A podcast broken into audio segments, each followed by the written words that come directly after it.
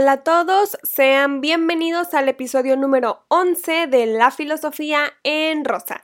Yo soy Kimberly Barra y estoy muy contenta porque en mi mente apareció un concepto que cada día me recuerda para qué estoy aquí y qué quiero hacer antes de vivir este suceso. Y hablo de la muerte.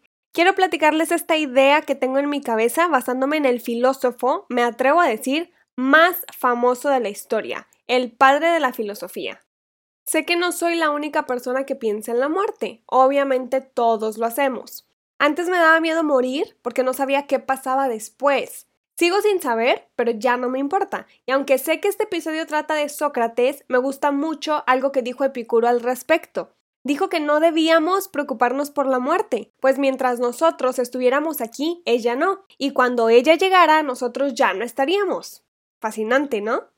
Si han vivido la muerte de un ser querido, lo lamento. Es una situación que he experimentado varias veces y son momentos en los que me quedo en blanco no quiero pensar en algo, no quiero hablar con alguien. Es un dolor muy fuerte porque muy egoístamente pienso en cuánto me duele a mí, en lo que yo estoy sintiendo por ya no tener a la persona que murió cerca de mí, porque ya no podré charlar con ella, porque no podré ver sus ojos, y siento que cuando alguien muy amado muere, un pedacito de nosotros, que es esa parte que compartimos, se muere también. Así siento cuando muere alguien que he querido mucho. Pero también me recuerda que las personas, por más que las amemos, no nos pertenecen, porque se van y nos quedamos aquí. Por más doloroso que sea, es un proceso que psicológicamente se estima de seis meses a dos años para superar. Si pasas ese lapso, estás en una depresión. Y para eso está la terapia psicológica, para ayudarnos a superar duelos. Una de las muertes más emblemáticas que hay en la historia es la de Sócrates, pero antes de platicarles sobre su muerte, quiero contarles sobre su vida. Sócrates vivió en Atenas, Grecia, del año 470 al 399 a.C. Fue el maestro de Platón y fue un parteaguas en la filosofía occidental. ¿Por qué? Porque el oráculo de Delfos dijo que el hombre más sabio de Atenas era Sócrates, y ahí comenzó la historia. Como él no se sentía sabio en lo absoluto, dedicó su vida a caminar por el ágora preguntando a quienes tenían fama de ser sabios, inteligentes, virtuosos, valientes, qué eran realmente todos esos conceptos de la vida, y sacaba una pregunta tras otra dependiendo de las respuestas que obtenía. Así lograba que las personas sabias, y muevo mis deditos simulando comillas, llegaran a contradecirse y descubrieran que se encontraban equivocados. Sócrates utilizaba la metodología de la mayéutica, que significa el arte de parir ideas. Esta técnica que usan los niños cuando comienzan a preguntarse por todo y les respondes de la mejor manera posible, pero ellos no están satisfechos y te hacen otra pregunta y toda su infancia es un proceso de por qué, porque esto, porque aquello, porque sí, porque no. Más o menos ese era el método de Sócrates para conocer la opinión de las personas que se crean inteligentes y entonces él también tener una idea de los conceptos. De esa manera descubrió que entre más pensaba, más se daba cuenta de todo lo que había a su alrededor e ignoraba. Cada vez que aprendía algo nuevo, se enteraba de la infinidad de cosas que no sabía, y entonces conocimos el solo sé que no sé nada pues Sócrates continuamente hacía referencia a que el conocimiento absoluto, la certeza entera sobre algo, era imposible. Descartes dijo, daría todo lo que sé por la mitad de lo que ignoro. Yo digo, daría todo lo que sé, les regalo a toda mi familia por una cuarta parte de todo lo que ignoro. Y me espera un regaño por eso. Como iba por toda la ciudad haciendo preguntas bastante molestas que incomodaban a las personas, por ejemplo, a un general de guerra le preguntaba cómo ser valiente. Este le decía que siempre debía ir hacia el frente y nunca rendirse. Sócrates preguntaba si no era una estrategia de guerra saber cuándo retirarse y así humillaba a la imagen más grande de las batallas. Ese es solo un ejemplo, era así con todas las personas. Sus discípulos andaban detrás de él poniendo atención a sus preguntas. Uno de ellos, el más importante, fue Platón. Él escribió todo en sus diálogos porque, ¿qué creen? Sócrates no escribió absolutamente nada. Tenemos que creer en las historias de Platón para crearnos la narrativa socrática. Al estar siempre rodeado de jóvenes, estos comenzaron a comportarse de manera analítica y crítica, haciendo preguntas e interesándose por la filosofía igual que su maestro, hasta que un día fue acusado de corromper a los jóvenes de la ciudad con su pensamiento, y también lo acusaron de poner en duda a los dioses, así que fue condenado a muerte. En su autodefensa llamada Apología, que pueden leer en el primer diálogo de Platón, en ningún momento pidió que lo perdonaran por ser quien era. ¿Cómo iba a lamentarse ser filósofo? Pues dijo que si su condena fuera cancelada con la condición de dejar de filosofar, preferiría morir mil veces, pues no dejaría de ser quien era por evitar algo inevitable, la muerte. A sus 70 años lo condenaron a tomar cicuta, un veneno mortal, y así fue como el padre de la filosofía murió, pasando a la historia luego de 25 siglos o más, en donde al entrar a la carrera de filosofía es uno de los primeros filósofos de quienes nos hablan. Ojalá nos hablaran de Sócrates desde niños, en la primaria, y ojalá no nos reprimieran por joder a los profesores con nuestras preguntas. Ojalá todos los profesores supieran quién fue Sócrates y nos enseñaran a preguntarnos desde chiquitos por qué las cosas son como son, para llegar a ser adultos interesados en ser personas inteligentes y no buscar simplemente la fama y la riqueza, que era la preocupación más grande de Sócrates. Si les gusta la pintura, busquen en internet una de Jacques-Louis David llamada La muerte de Sócrates.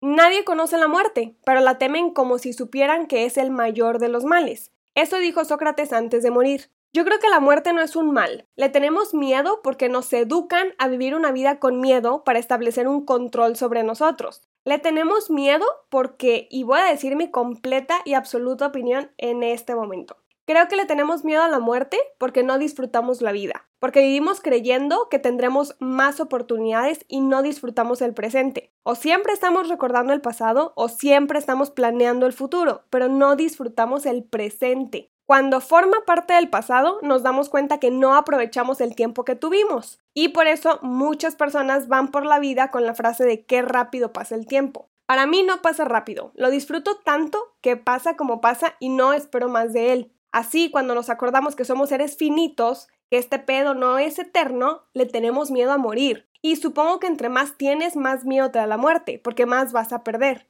Yo que no tengo hijos, por ejemplo, le temo menos a la muerte que mi mamá, que le da miedo dejarme sola. Aunque ahorita como que ve que mi concepto de la vida está medio raro y entonces ya no teme tanto como cuando era chiquita. Pero la muerte da sentido, la muerte es parte de la vida, la muerte nos recuerda que estamos aquí por un tiempo determinado y no sabemos exactamente cuánto. Nos recuerda que cada día puede ser el último. Esa idea me he ido formando con la filosofía. La muerte es el mayor de los bienes para mí. Por eso me encanta el Día de Muertos en México y hacer altar para mis seres amados.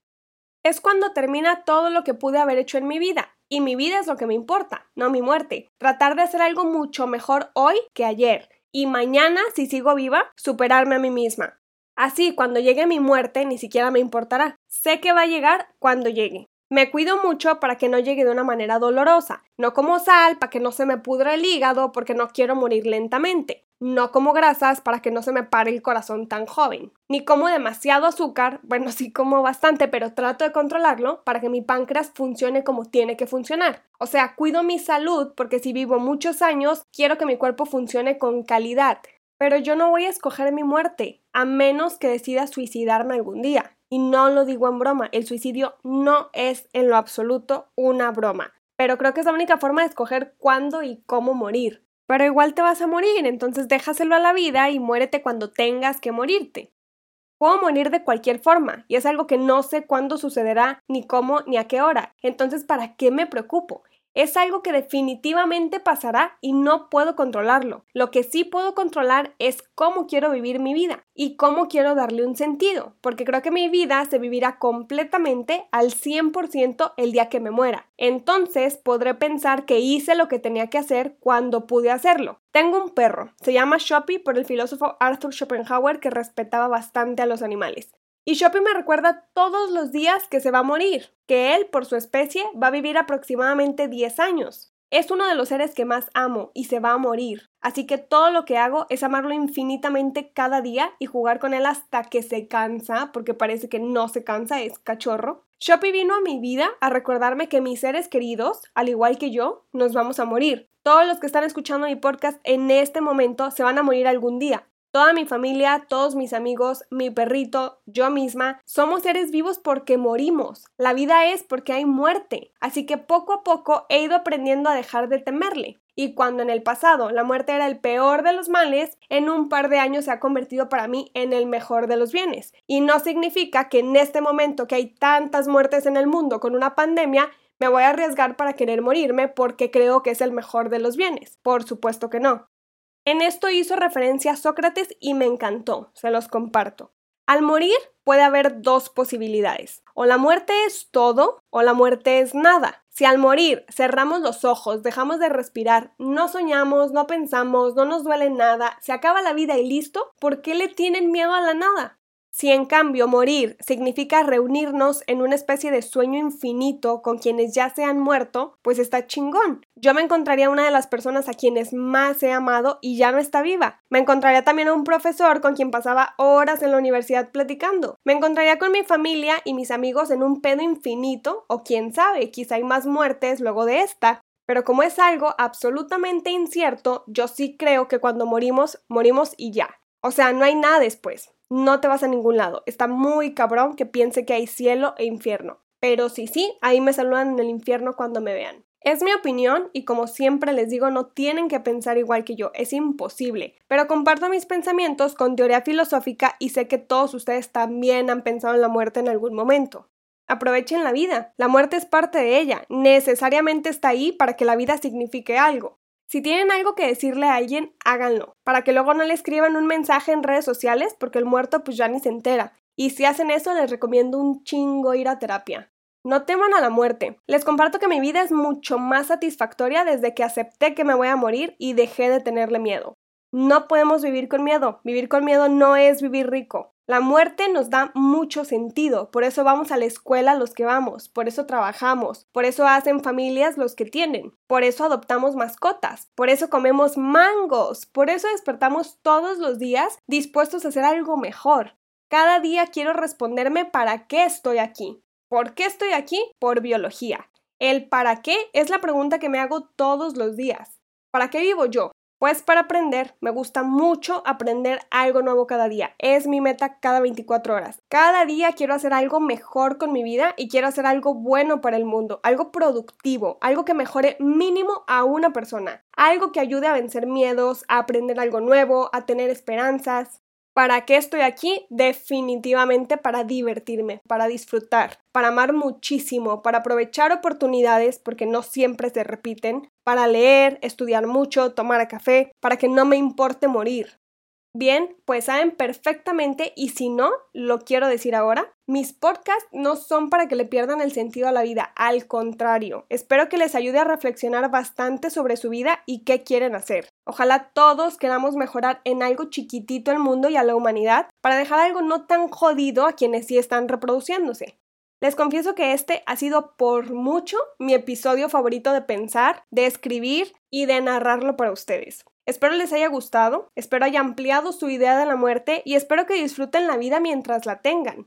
Pronto haré un nuevo episodio tocando algún concepto con la ayuda de algún filósofo para tratar de teorizar nuestra vida práctica y dar cuenta que la filosofía está en el día a día de todas las personas. Compartan esto con quien gusten. Me pueden buscar en Instagram, ya hay página de Facebook también con el nombre del canal. Muchísimas, muchísimas gracias por escucharme en todos los rinconcitos del mundo donde sé que lo están haciendo. Soy Kimberly Barra y esto es La Filosofía en Rosa.